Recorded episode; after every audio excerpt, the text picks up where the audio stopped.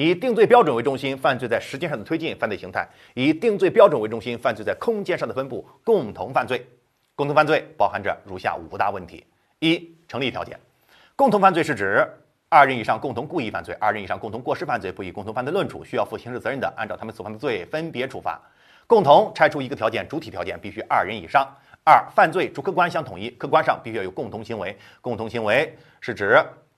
各行为的行为指向同一目标，彼此联系，相互配合，形成一个犯罪行为整体。啊，共同行为既包括共从内容上看，包括共同的预谋性，包括共同的实行行为、教唆行为、帮助行为、组织行为、共谋行为。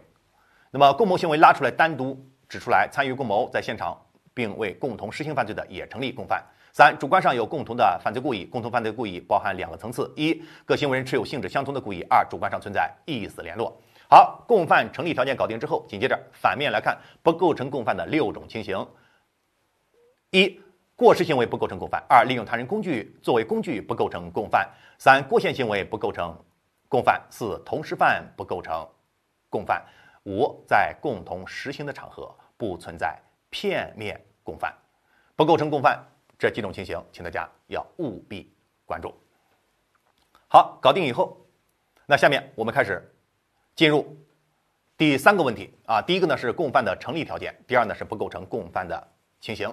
当然了，我们当时讲的时候，除了这个呃同时犯不构成共同犯罪以外，我们还补充了一个先后犯也不构成共犯啊，一前一后实施犯罪啊，场合同一，但是彼此之间缺乏意思联络，此种情形同样是不构成共同犯罪的。当然了，还有一种事前无同谋，事后提供帮助的也不构成共犯。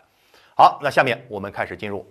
第三个层次，那就是共同犯罪的形式。共同犯罪的形式是指共同犯罪人之间的联系或者结合的形式啊，具体就包括以下四种类型。第一种类型，任意共犯与必要共犯。分类标准，共犯能否任意形成为标准。二、事前通谋共犯与事前无通谋共犯。三、简单共犯与复杂共犯。四、一般共犯与特殊共犯。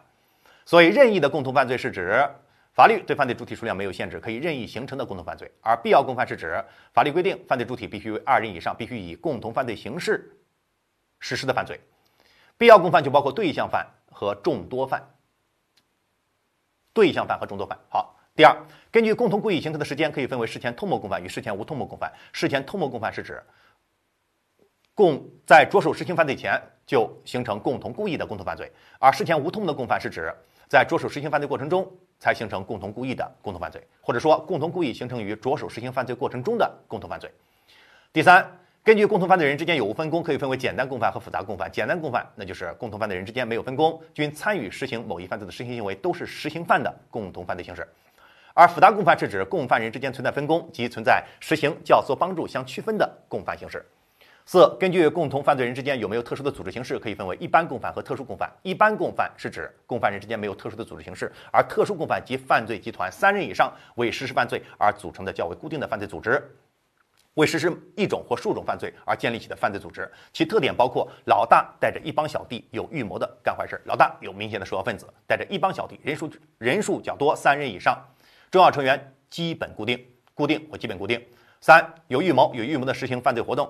干坏事经常纠集在一起实施一种或数种严重的犯罪活动，危害很大。无论作案次数多少，都具有严重的啊社会危害性或者危险。好，形式第三点搞定之后，紧接着讨论第四共同犯罪的分类，以作用为主，兼顾分工，分主犯、从犯、协从犯。主犯在共同犯罪中组织领导犯罪集团进行犯罪活动的，或者在共同犯罪中起主要作用的犯罪分子是主犯。分两种：一。犯罪集团首要分子，二其他主犯，主犯和首要分子之间的关系，关系是一种交叉关系。第一，主犯不一定是首要分子；二，首要分子不一定是主犯，但是犯罪集团的首要分子一定是主犯，所以我们可以把它归纳为：第一，二者的范围不尽相同；第二，犯罪集团的首要分子一定是主犯；三，聚众犯罪的首要分子未必是主犯，因为聚众犯罪有三种形态：一，处罚全体参与者；二，只处罚聚众者和。积极参加者三，只处罚聚众者及首要分子。对于一和二两种情形，其首要分子必然为主犯。第三种情形是否为主犯，应当分情况讨论。如果聚众者只为一人，只有一人，则这种聚众犯罪不成立共同犯罪，也就无所谓主犯的问题。第二，如果聚众者为两人以上，则其主要作用的为主犯。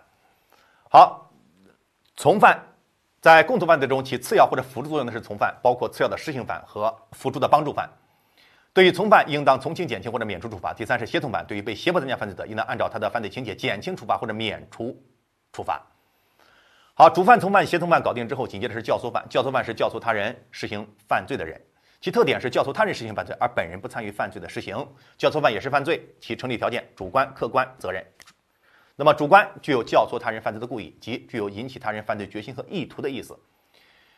教唆内容必须是明确的，即教唆特定的人犯特定的罪。如果没有明确的教唆内容，没有明确的教唆故意，或者或者是无心引起他人教唆，无心引起他人的犯罪行为，更不成立教唆犯。第二，客观上有教唆他人犯罪的行为，教唆行为可以表现为怂恿、欺骗、哀求、贿买、威胁等手段。唆使特定的人犯特定的罪，至于被教唆人是否实际产生犯罪意图，实施被教唆之罪，不影响教唆犯的成立。三、责任三句话轻重原则。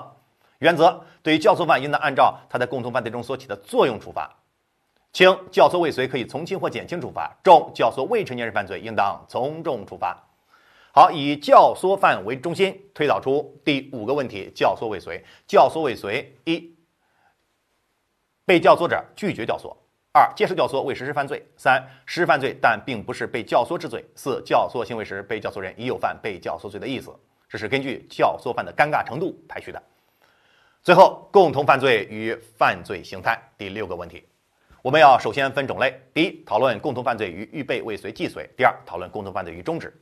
站在第一个角度，那么要分成两个子板块：一是共同实行的场合，二是复杂共犯的场合。在共同实行的场合，请各位务必注意。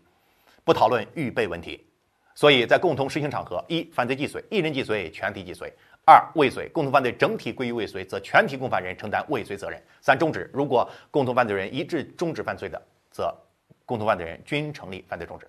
在复杂共犯场合，一般认为共同犯罪的进程从属于实行犯的进程。如果实行犯构成既遂，则教唆犯、帮助犯也按照既遂处理；二如果实行犯构成未遂，则教唆犯和帮助犯也按照未遂处理。三如果打算实行犯罪的人，由于意志以外的原因被阻止在预备阶段未能着手实行犯罪，构成犯罪预备，则其帮助犯也构成犯罪预备。至于教唆犯，存在着两种观点：一，如果认为教唆的人从属于实行从属于实行者，由于打算实行犯罪的人构成犯罪预备，则对教唆犯也按照预备犯处理，适用刑法第二十二条的规定，可以从轻、减轻或者免除处罚。呃，第二，认为属于教唆未遂。对教唆犯，应当按照刑法第二十九条的规定，可以从轻或者减轻处罚。好，整个共同犯罪到此结束。一、共犯成立条件；二、不构成共犯的六种类型；三、共同犯罪的形式；四、共同犯罪的分类与责任，关联出五教唆未遂；最后六共同犯罪与犯罪形态。搞定。